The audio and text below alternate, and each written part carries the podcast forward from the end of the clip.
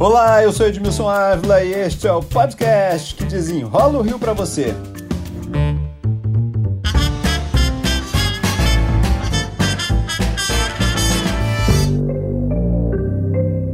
Chegamos ao episódio de número 100, gente. E esse programa será especial e dedicado a desenrolar um dos casos que mais comoveram o Brasil neste ano: a morte de Henri Borel, de 4 anos, aqui no Rio de Janeiro, no dia 8 de março. A polícia investiga a morte misteriosa de uma criança de 4 anos. Eu queria saber o que aconteceu com o meu filho. Henri era filho do engenheiro Leniel Borel de Almeida e da professora Monique Medeiros. Monique estava no apartamento com o namorado, o médico Jair Souza Santos Filho, mais conhecido como o Doutor Jairinho. Uma ex-namorada do vereador Jairinho acusa o padrasto do menino Henrique de ter sido violento com a filha dela anos atrás. A polícia já trata a mãe, Monique, e o padrasto, Doutor Jairinho, como investigados pela morte da criança. Policiais descobriram que Doutor Jairinho teria praticado pelo menos uma sessão de tortura contra o enteado. Doutor Jairinho, preso, está sendo levado pelo delegado responsável pela investigação. A gente está acompanhando aqui agora a Monique Medeiros, que está saindo aqui também presa.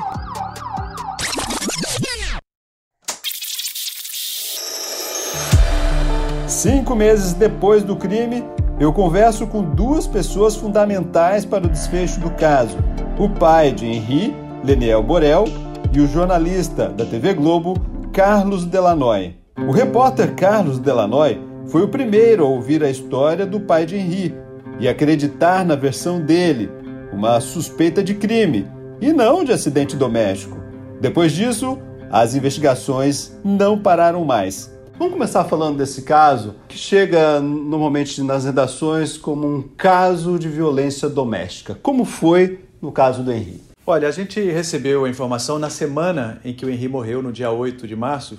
Dias depois, o Leslie Leitão, nosso produtor, me passou uma informação de que havia essa suspeita aí em torno da morte do menino Henri mas ainda era um caso de violência doméstica. Então a gente, com essa informação, eu fui atrás, tentei localizar o pai do menino, o Leniel Borel. E na sexta-feira, ou seja, quatro dias depois da morte, eu consegui falar com ele. Falei por telefone durante, acho que a gravação é de cerca de 45 minutos, uma longa conversa. Como é que foi essa conversa? A conversa me surpreendeu a forma aberta como ele eh, se dispôs a falar sobre o tema. E isso eu sempre levei em conta, ou seja, quando alguém quer saber o que, que aconteceu, a postura normalmente é muito aberta. E o Leniel me contou, enfim, que tinha um filho lindo, que ele tinha passado o fim de semana com a criança, que entregou a criança para a mãe, que a mãe cuidava bastante do filho. Ele não estava achando muito estranho aquilo, porque o laudo do IML dizia que a criança tinha morrido de uma laceração hepática, hemorragia interna e não podia ser normal. Eu perguntei para ele, Leniel, você tem alguma desconfiança? Ele falou assim: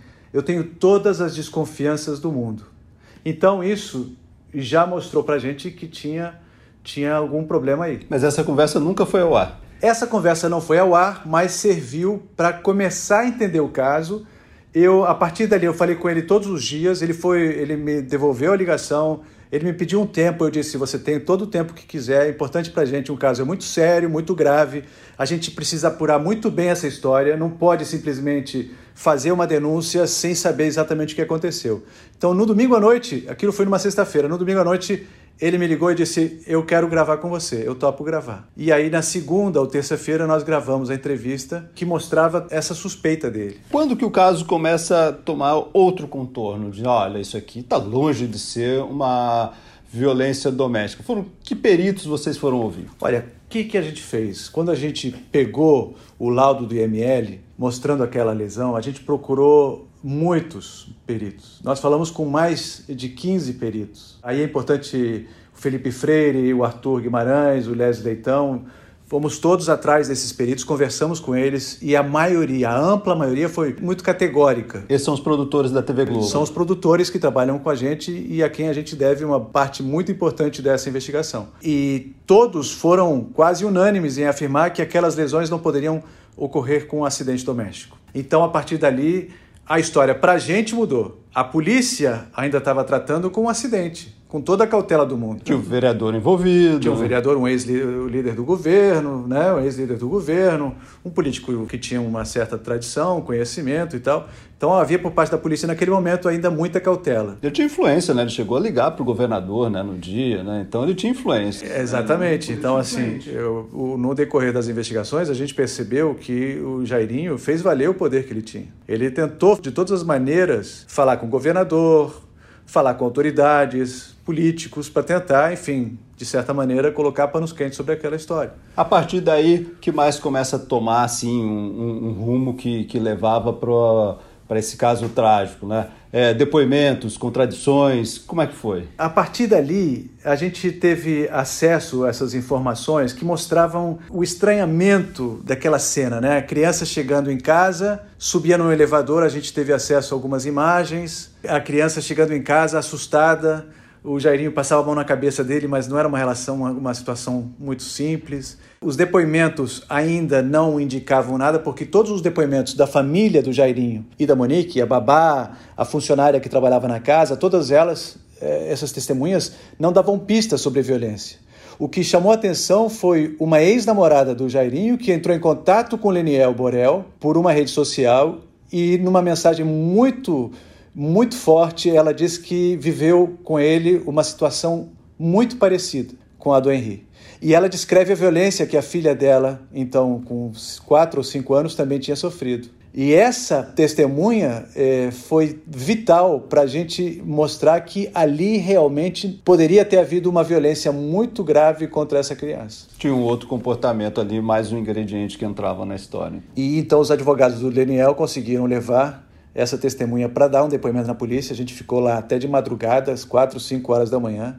Ela não falou com a gente, mas o advogado descreveu naquela noite para mim. Eu falei, conversei com o advogado às quatro da manhã na delegacia, me descreveu toda a violência que a filha tinha sofrido. Então aquilo já formou uma visão do tipo de violência que poderia ter levado à morte do Henrique também.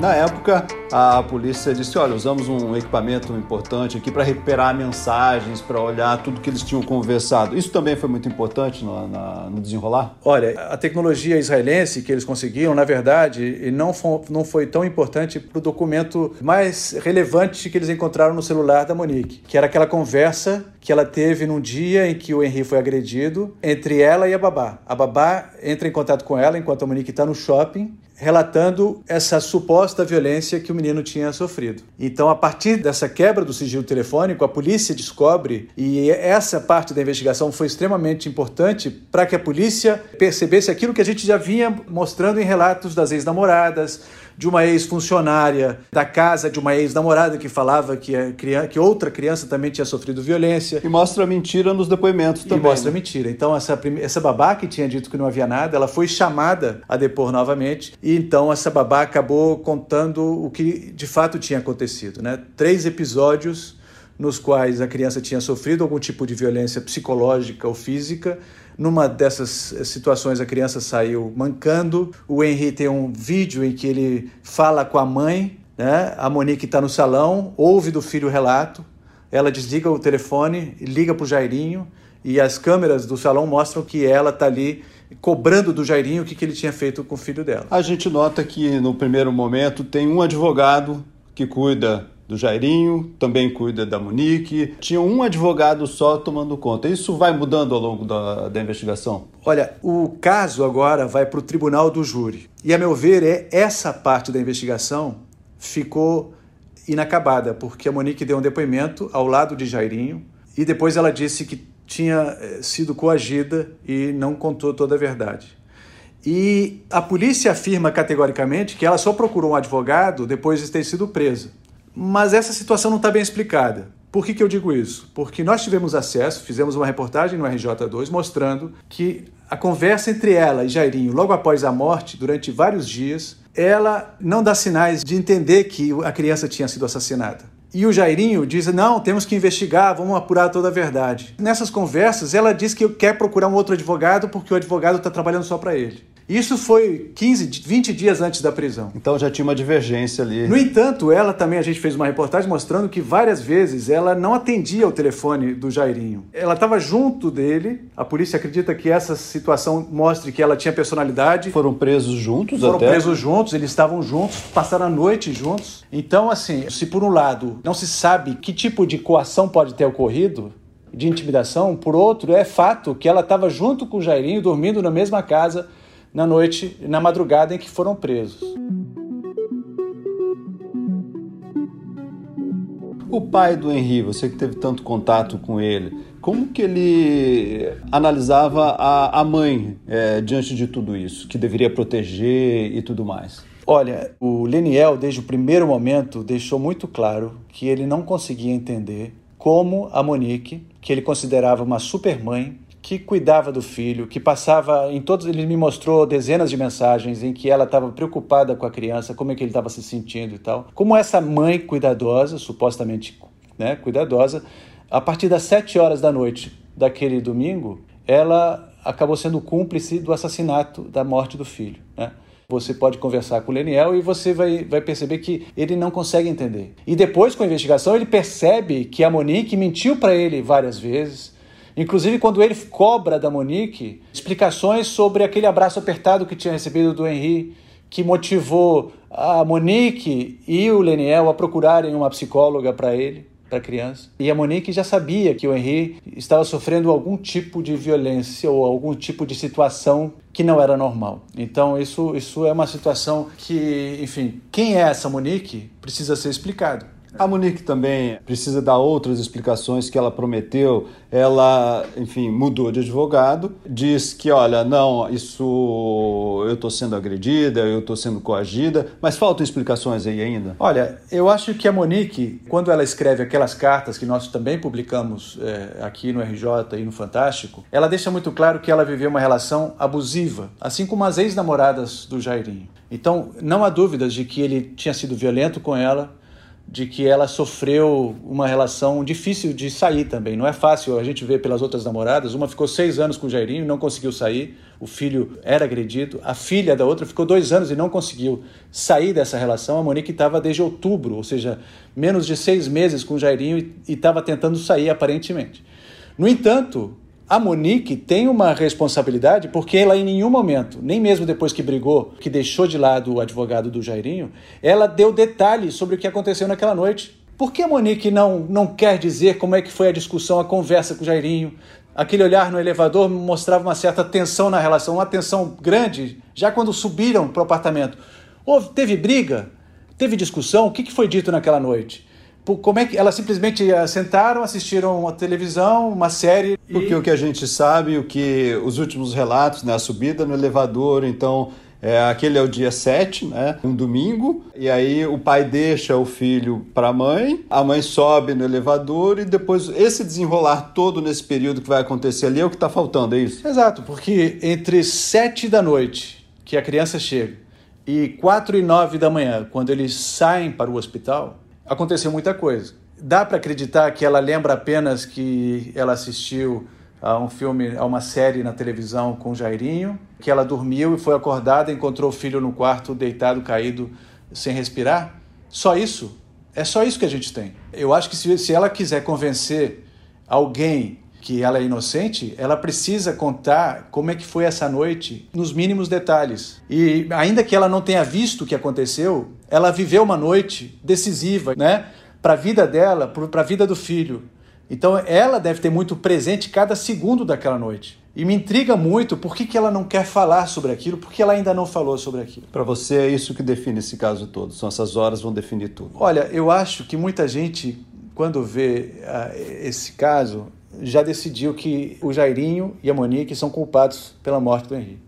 Eu, como jornalista, eu ainda quero entender como é que ela, aquela mãe se transformou numa assassina, ainda que por omissão. Né? Eu acho que esse é o desafio dos advogados de defesa mostrarem, convencerem né, o, o, os jurados de que ela fez de tudo o que estava ao alcance dela e que ela foi vítima de um agressor, quanto mais ela até que ponto ela foi conivente com aquilo. E para isso ela precisa falar a verdade sobre cada momento dessa tragédia.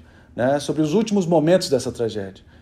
Eu acho que ela não pode passar a ideia de que tem alguma coisa sendo escondida.